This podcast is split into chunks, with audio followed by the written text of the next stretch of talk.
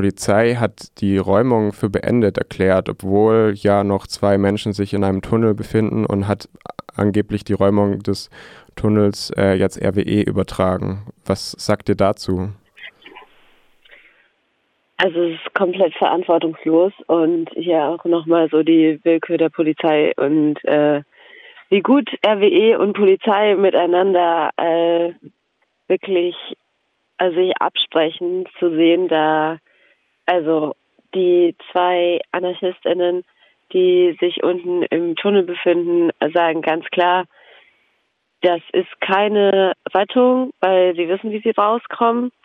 Es ist ein freiwilliges Bleiben dort unten im Tunnel. Ähm, und das ist ganz klar eine Räumung. Die Räumung ist immer noch nicht durch, solange die beiden ähm, sich dort befinden. Und ja, klar macht es äh, auf jeden Fall mir Angst, was passiert, wenn RWE jetzt ein äh, durch ihre Feuerwehr jetzt eine externe Firma anstellt, die die da rausholen soll. Weil das haben wir jetzt mehrfach gesehen und während der Räumung, ich war fast jeden Tag da, dass gerade RWE-Mitarbeitende ähm, da wirklich fahrlässig und lebensbedrohlich äh, umgegangen sind mit den Menschen im, im, in den Bäumen, in den Baumhäusern und auch die in den, in den Traversen, also sozusagen in den Verbindungszeilen zwischen den Baumhäusern hängen. Ähm, es wurden zum Beispiel einfach äh, die gekappt, also zertrennt, ohne vorher zu gucken, ob ähm, zum Beispiel das eine Seil mit dem anderen, wo jetzt zum Beispiel ein Mensch drin, drin hing, verbunden war, was eigentlich ähm, normalerweise passieren sollte. Es wurde auch wirklich nah an, an den Traversen, wo sozusagen Menschen hingen, gerodet. Das darf man nicht. Das ist eine ganz klare Regel, dass es mindestens zwei Meter, äh, zwei Bäume Abstand geben muss, wenn äh, eine Person an einem Baum befestigt ist. Und sowas wird alles nicht eingehalten. Und deswegen mache ich mir auch Beispiel große Sorgen. Ähm, die Räumung äh, von Lützerath ist ja das eine.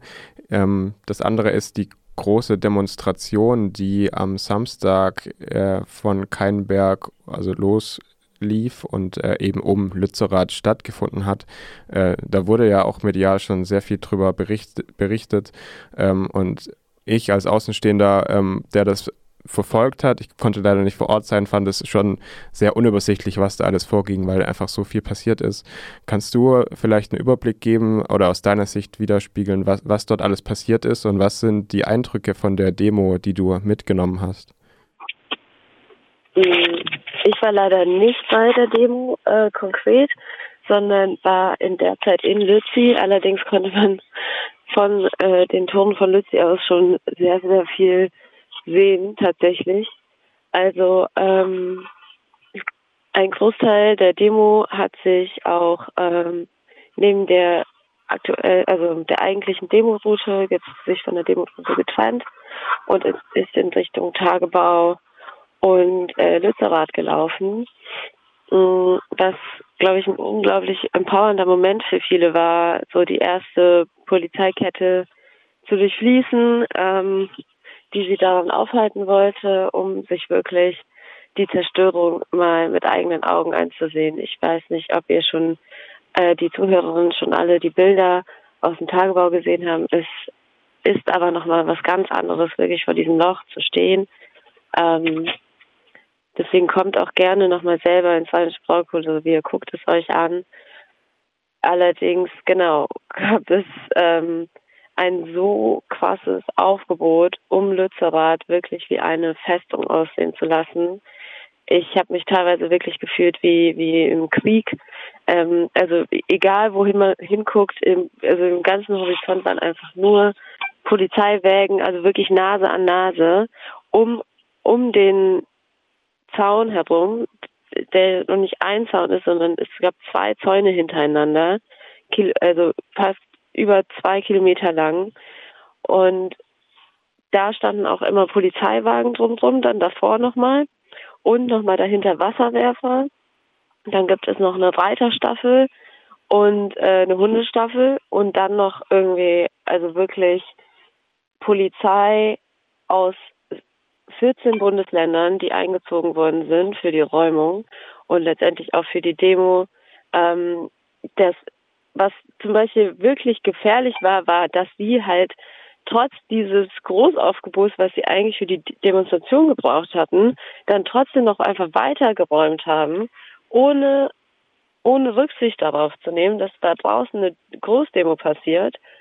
Und es teilweise dann zu so Situationen kam, wo die, äh, die, das Spezialeinsatzkommando tatsächlich, was dann da war, um die Menschen aus den Bäumen zu holen, teilweise im Wäldchen, dann eingezogen wurde für die, für die Demonstration, einfach die Räumung abgebrochen hat, alle Verbindungsseile, wo Menschen noch aus, die in den Bäumen hängen, noch irgendwie in ein Baumhaus gehen konnten, abgetrennt hatten.